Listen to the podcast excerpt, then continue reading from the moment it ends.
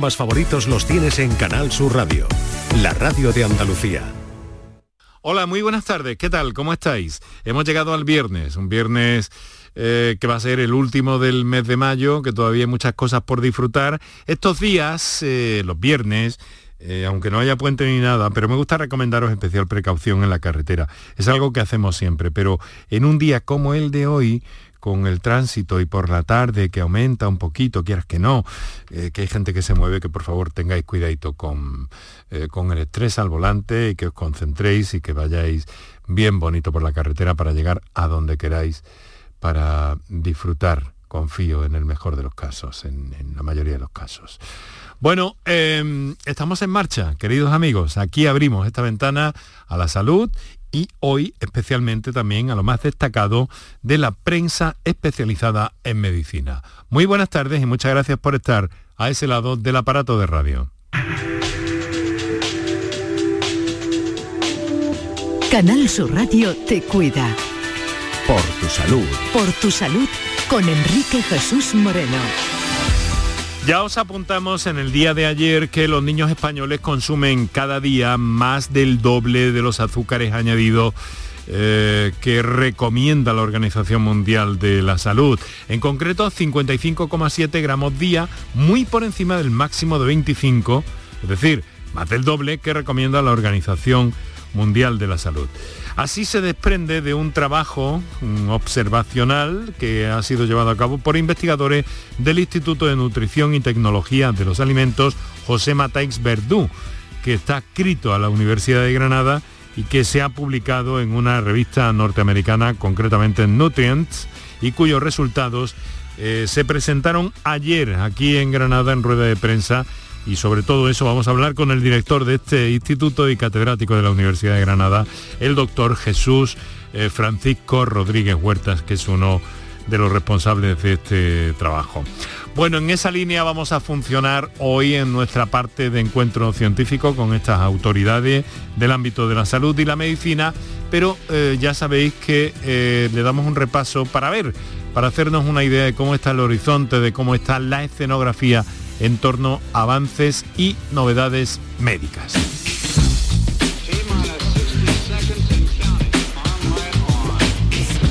Y que para eso, como cada viernes, contamos con eh, Paco Flores, eh, periodista especializado en salud, querido amigo. Buenas tardes, ¿qué tal estás? Pues disfrutando del último viernes de mayo, como decías al principio del programa. Último viernes de mayo porque se supone que luego ya en junio vendrían más calores, pero ahora mismo, en fin, lo del tiempo está... Lo del tiempo está revueltillo, revueltillo. En fin, que estamos a viernes y que eso viene bien siempre para aprovechar de la forma mejor posible y según las conveniencias y recursos de cada uno, pero aprovecharlo es eh, fundamental, esto, este par de días de, de asueto.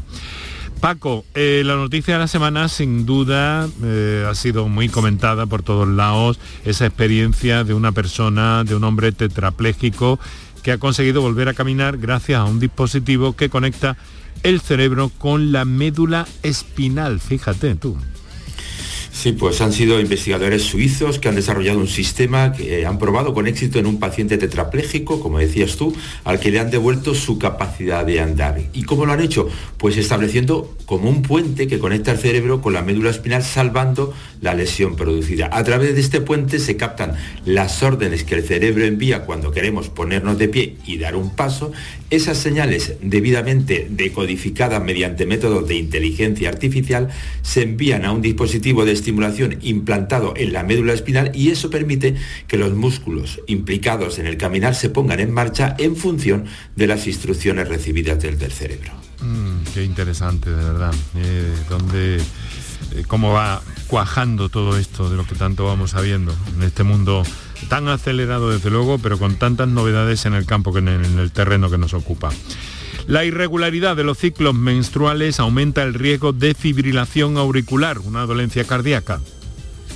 Sí, las mujeres con ciclos menstruales muy cortos, menos de 21 días, o muy largos, más de 35 días, durante su vida reproductiva, reproductiva pueden tener hasta un 40% más de riesgo de fibrilación auricular. Las nuevas evidencias sugieren que las alteraciones en el ciclo menstrual podrían tener consecuencias negativas para la salud y que sería importante monitorizar a estas mujeres a lo largo de la vida reproductiva para prevenir la enfermedad cardiovascular y la fibrilación auricular. Como te gusta saber dónde se ha hecho el estudio, el estudio se ha realizado con el Biobanco del Reino Unido, que está dando muchas alegrías, y lo ha llevado a cabo el Departamento de Endocrinología y Metabolismo del Hospital Nanfan de la Universidad Médica del Sur de Guangdong. Me interesa, me interesa que, eh, saberlo por aquello de la 5W, Paco. Oye, em, se ha demostrado también un avance más, un, aporte más en información sobre la leche materna porque el ácido graso que contiene sería clave para el corazón, para que el corazón eh, funcione correctamente tras el nacimiento. Eh, sí, la investigación ha revelado que la ingesta de leche materna es la señal esencial para que el corazón neonatal madure metabólicamente tras el nacimiento, permitiendo que el corazón funcione correctamente y asegurando la supervivencia postnatal. Los hallazgos de este estudio, liderado por investigadores del Centro Nacional de Investigaciones Cardiovasculares de aquí de España, arrojan más luz sobre los mecanismos de cómo los factores ambientales afectan al desarrollo de los corazones de los ratones recién nacidos después del nacimiento, puesto que se han hecho mm. con ratones este experimento. Bueno, vamos a apuntar un dato de investigación en Andalucía porque es complejo, pero tú ahora nos lo explicas. A ver qué es esto de que se ha identificado una pieza clave en la migración celular durante la formación del embrión. Sí, es un equipo de investigadores del Centro Andaluz de Biología del Desarrollo que ha descubierto que las proteínas YAP son fundamentales para la correcta formación del embrión vivo. Los resultados del trabajo, que aparecen publicados en la revista Nature Communication, eh, podrían servir para detectar dianas terapéuticas frente a enfermedades como la metástasis incontrolada, entre otras. Estas proteínas, Enrique, son reguladoras clave en el proceso del nacimiento de los órganos de nuestro cuerpo, lo que se conoce como la organogénesis. Y su mal funcionamiento está relacionado con muchas enfermedades. Así que controlando esta proteína se, pueden, se podrían controlar muchas enfermedades. Bueno, pues vamos también a conceptos relacionados, eh, en este caso, con la placenta, la placenta y no solo el cerebro, que desempeñan un papel central en el riesgo genético de esquizofrenia.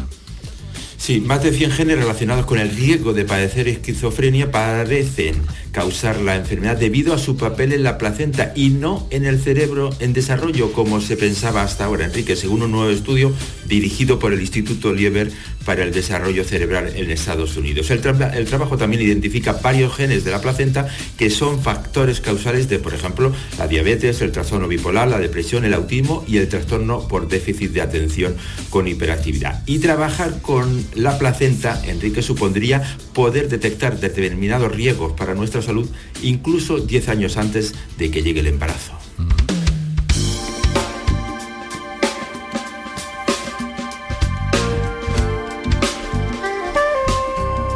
Un repaso somero pero interesante a la actualidad en el ámbito de la investigación, de los avances en medicina que, bueno, que, queremos sotear cada semana desde, desde aquí y acercarnos también a cuestiones muy cercanas como esta que les he propuesto al principio y que tiene que ver con, eh, con un dato con el que hemos querido encabezar un poco esta idea y el encuentro que les proponemos a continuación. Los niños españoles consumen cada día más del doble de los azúcares añadidos eh, que, la, de las cantidades que recomienda la Organización Mundial de la Salud. Estaríamos hablando de 55,7 gramos día, muy por encima del máximo de 25 gramos días que recomienda la OMS. En este estudio eh, mm, que se ha eh, llevado a cabo y que se desprende de, ese trabajo realizado por investigadores del Instituto de Nutrición y Tecnología de los Alimentos, José Mataix Verdut, una autoridad en la materia de la Universidad de Granada, que ha sido publicado en la revista norteamericana Nutrients y cuyos resultados eh, pues se han presentado eh, eh, ayer jueves en rueda de prensa. Y sobre esto queremos hablar con otra figura ilustre, con el doctor Jesús Francisco Rodríguez Huertas, uno de los autores de, este trabajo, de este estudio. Buenas tardes, doctor. Hola, buenas tardes. Pues, Un saludo. Enhorabuena eh, que, le, que le damos a usted, modesta pero muy sinceramente, y que queremos que transmite a, a, la doctora Marta Palma Morales y María Dolores Mesa García, que son básicamente las que, las que han colaborado con usted, ¿no es cierto? Sí, sí, efectivamente, yo se lo transmitiré porque realmente ha sido un trabajo bastante intenso por, parte de los tres. Doctor, ya sabe que me acompaña Paco Flores, ¿verdad? Sí. Que lo tengo aquí semi agazapado de momento, hazte notar, Paco. Y que pues cada... Sí, dime. Sí, No, no, no, que iba, a adelantarme a la presentación, Enrique. Sí, bueno, porque te quería decir que cada tarde nos traza un perfil de nuestro invitado, somero, pero muy interesante. Adelante, Paco. Pues el, doctor Jesús Francisco Rodríguez Huertas eh, realmente es el, discípulo más directo de José Matáis. Es un verdadero sabio, Enrique. Es catedrático de Fisiología en la Universidad de Granada, presidente de la Sociedad Española de Ciencias Fisiológicas, es el director del Instituto de Nutrición y Tecnología de los Alimentos de Granada y también está trabajando asociado al Centro de Investigación Biomédica de Granada. Bueno, este es un dato que se viene eh, eh, menunciando de alguna forma sobre el problema de, la obesidad, sobre todo la diabetes, etcétera, etcétera, doctor. Pero claro, verlo así con ese titular, vaya un revuelo que han creado ustedes con este trabajo. Bueno, en realidad eh, es parte también, era la idea, es decir, tenemos la obligación mm. eh, para con la población española de, transferir y transmitir estos datos que son alarmantes. Y son alarmantes por dos motivos. Uno, porque siguen creciendo, eh, con respecto a las últimas encuestas parecidas, se ha incrementado en 10 gramos al día. Y, y dos también, pues por la relevancia que tiene negativa para la salud, fundamentalmente para la obesidad infantil, eh, que son cuyas cifras siguen creciendo. Eh, doctor, eh, lo que le está planteando es que los niños españoles consumen más azúcares añadidos que las recomendados por la Organización Mundial de la Salud. Pero ¿cómo les llegan? ¿A través de qué alimentos? Sí, lo novedoso de nuestro estudio ha sido pues acuñar un nuevo algoritmo que nos permite realmente justificar la cantidad de azúcar añadido eh, en cada alimento, pero teniendo en cuenta a otros nutrientes que son importantes para la salud. Y esto no se había hecho antes. ¿Por qué? Pues porque podemos tener algún alimento que nos aporta muchos nutrientes muy relevantes y también tienen azúcar añadido. Y, y, estos pues siguen siendo interesantes. Lo que tenemos que hacer es intentar que la industria del sector pues reduzca eh, el contenido de estos azúcares para ir disminuyendo este umbral de, dulzor que, hemos creado en la, gente joven y que le resulte cada vez más, más agradable. O sea que esto se puede titular como el caso español. ¿Esto ocurre en nuestro país nada más? Vamos, este, este estudio con este algoritmo que hemos aplicado se ha realizado por primera vez aquí en España. Es decir, se hace en otros muchos países algo parecido, pero solamente contabilizan azúcar añadido hmm. total sin tener en cuenta la densidad nutricional del alimento. Y esto es lo que nos ha permitido pues catalogar eh, grupos de alimentos que tienen azúcar añadido, pero bueno, eh, que son, siguen siendo relevantes para nuestros hijos por, por, lo que le aportan. Aquí tenemos, por ejemplo, las leches infantiles, los cereales de desayuno, el batido de leche, yogures, eh, postres lácteos. Y luego tenemos otro grupo de alimentos que tienen muy poca densidad de nutrientes, prácticamente no aportan, muy pocos, y además son los que aportan el 65% de azúcar añadido consumimos al día. Y claro, aquí tenemos mm. pues eh, los refrescos, las bebidas, las bebidas deportivas que, bueno, nos ha sorprendido mucho, ya se incorporan a esta edad infantil. Estamos hablando de niños de 7, 12 años. Evidentemente esto lo hacen los padres. A los padres también los tenemos que educar. También los néctares de frutas, las galletas. No ha sorprendido mucho el, consumo de galletas. Este es otro alimento que no podemos ni debemos prohibir, pero sí tenemos que conseguir que la, industria galletera reduzca la, cantidad de azúcar que, utilizan. Es un alimento que, es básico para nuestros niños. Doctor, ustedes dijeron ayer que los adultos del futuro dependen de cómo se alimenten los niños de ahora. Eh, ¿Qué consecuencia eh, puede tener esta mala alimentación o esta sobreingesta de azúcar añadido? Eh, me agrada muchísimo ese comentario porque, mm, cierto, lo comentábamos ayer, incidíamos mucho, eh, es lo que más nos preocupa al Instituto de Nutrición, es decir, la obesidad infantil. Y nos preocupa porque el futuro de inmediato, 20 años, 20-25 años, estará en manos de estos niños. Eh, y estos niños serán obesos y serán propensos a gran cantidad de enfermedades eh, no transmisibles, diabetes, hipertensión, enfermedades cardiovasculares, algunos tipos de cánceres y evidentemente eso repercutirá en que tendremos una sociedad también no solamente menos saludable, sino que menos productiva. Mm. Y las herramientas las tenemos, es decir, ya conocemos dónde están los problemas, cuáles son los alimentos y que tenemos que alertar a la industria alimentaria para que reformulen algunos productos y también lo más importante al, ministerio correspondiente, a los órganos legislativos, para que de una vez eh, pues se ejecute algo que venimos eh, pidiendo mm. de hace tiempo y es que es algo tan sencillo como que en la etiqueta se coloque la cantidad de azúcar añadido que tiene el alimento. eso solamente... No, no, no, perdone, continúe. Sí, eso solamente lo utilizan en eh, México mm. y en Estados Unidos, son los dos únicos países que lo obligan, pero también es cierto que ellos tienen eh, niveles de obesidad infantil eh, ya extremas, ¿no?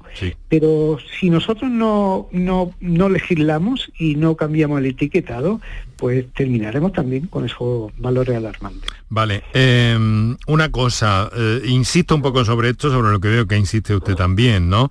Pero es que esos productos entonces, especialmente dirigidos a niños, por cierto, el estudio no lo hemos comentado, entre eh, niños eh, o referido a niños entre 7 y 12 años, fíjense qué momento más clave, pero entonces es que hay, eh, vamos a ver, ese consumo abusivo depende también de que la industria sobrecarga esos productos de azúcares añadidos.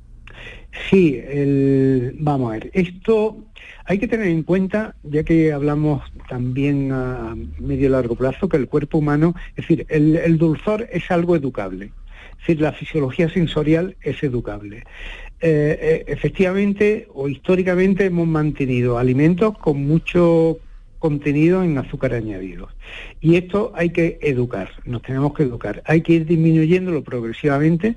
Nos consta que ya la industria alimentaria eh, está preocupada y está por la labor, por hacerlo, eh, para ir disminuyendo el umbral de dulzor. y esto fisiológicamente eh, nos aporta muchos beneficios, no solamente pérdida de peso, normopeso, etcétera, sino también que apreciaremos el sabor de otros de otros muchos alimentos que ahora eh, pasan desapercibidos para nuestros niños. Mm, bueno, eh, mire, eh, mm, tenemos poquísimo tiempo ya, pero le voy a dejar la última, aunque hay muchas cosas que nos gustaría comentar mm, con usted, quizá en otro momento podamos extendernos algo más, pero tenemos el esquema básico. Pero la última me la ha pedido, me la ha pedido Paco, así que se la cedo. gracias, Enrique. Doctor, esta semana la, la atleta granadina María Pérez batía el récord del mundo en 35 kilómetros marcha. Ustedes dirigen la nutrición de, este, de esta atleta. ¿Cuánto tienen que ver en este récord y cómo lo han conseguido? Bueno, es eh, la verdad que hay un factor genético importantísimo. María Pérez eh, tiene un músculo especialmente diseñado para estas pruebas, tiene un metabolismo un tanto atípico, muy por encima de, la media. Tanto es así porque recuerdo además la primera vez que le hice una evaluación fisiológica, hace tenía 15 años, hace 10 años, eh, ya le comentaba, algún día serás campeona del mundo, precisamente por esas características. Bien, luego a eso hay que sumar un, entrenamiento eh, diario, exhaustivo, en eso su entrenador Jacinto Garzón eh, para mí es de los mejores que tenemos a nivel mundial. Y luego la nutrición y hidratación pues son determinantes porque si bien no, es decir, no determinan el conseguir el récord, pero sí lo pueden arruinar.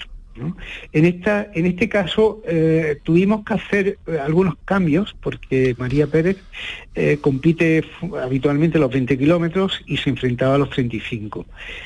básicamente la hidratación de María Pérez es agua, los primeros 10-15 kilómetros, después añadimos algo de suero eh, para aportar sales fundamentalmente. Y solo en los últimos 5 kilómetros añadimos algo de, de, glucosa, un poquito más por, para, para, como aporte energético. Y la dieta de María es una dieta mediterránea, es decir, María Pérez no consume ningún tipo de suplemento, ni bebidas hidratantes eh, que no diseñemos nosotros. Y es un ejemplo a seguir precisamente por eso, ¿no? Porque la, eh, lo más eficiente a veces es lo más sencillo y lo más sencillo ahora mismo es nuestra dieta mediterránea. Ni más ni menos, eh, ahí se dice todo. Con ese, con ese asesoramiento, con esa constancia que tienen ustedes sobre esta atleta María Pérez que eh, pues ha batido el récord del mundo de 35 kilómetros marcha. Muchísimas gracias, doctor, profesor, por acompañarnos. Jesús Francisco Rodríguez Huertas un, verdadero sabio, como dice Paco, catedrático de Fisiología de la Universidad de Granada y presidente de la Sociedad Española de Ciencias Fisiológicas. Muchas gracias y enhorabuena, doctor. Muchas gracias, muchas gracias.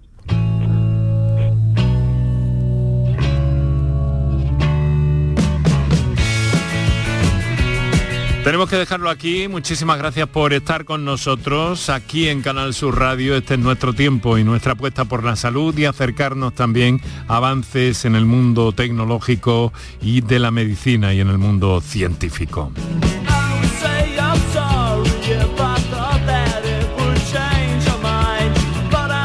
Quiero insistir en que tengáis precaución en la carretera, que practiquéis un poquito de deporte el fin de semana y que le deis la forma que necesitéis para encontraros mejor el lunes. Os esperamos aquí a partir de las 6 y 4 minutos de la tarde. Paco Flores, un abrazo. Buen fin de semana. Que lo disfrutes. Hasta luego. Aquí en la realización Paco Villén, Enrique Jesús Moreno, que te hablo encantado.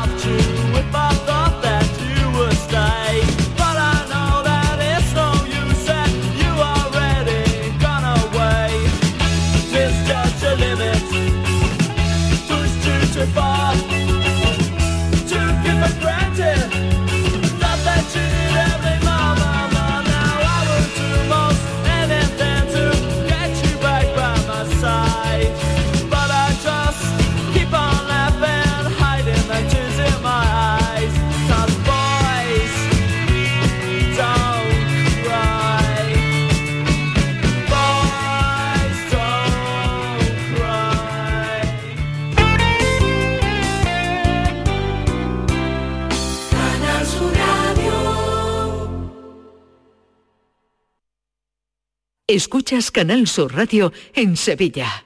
Si necesitas recuperarte de una operación de cadera, rodilla o cualquier otro proceso médico, en Vallesol podemos ayudarte. Contamos con profesionales que te ayudarán a recuperarte más rápido y llevarán un estrecho seguimiento de tu evolución. Y todo ello sin desplazamientos innecesarios y por mucho menos de lo que imaginas.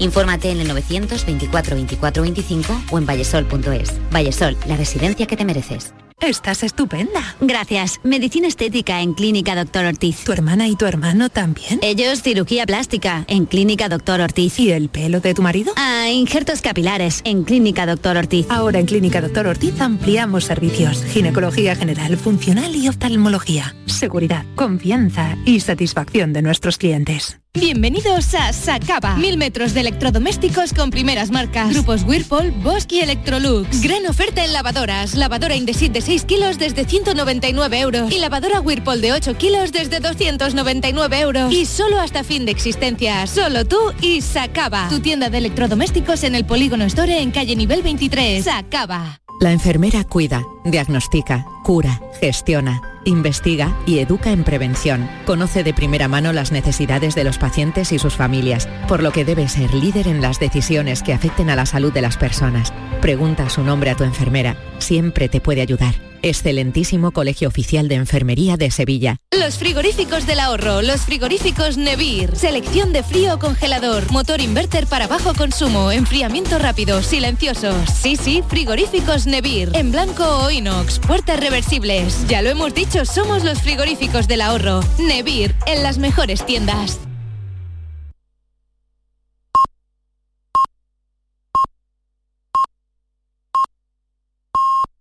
Canal Sur Radio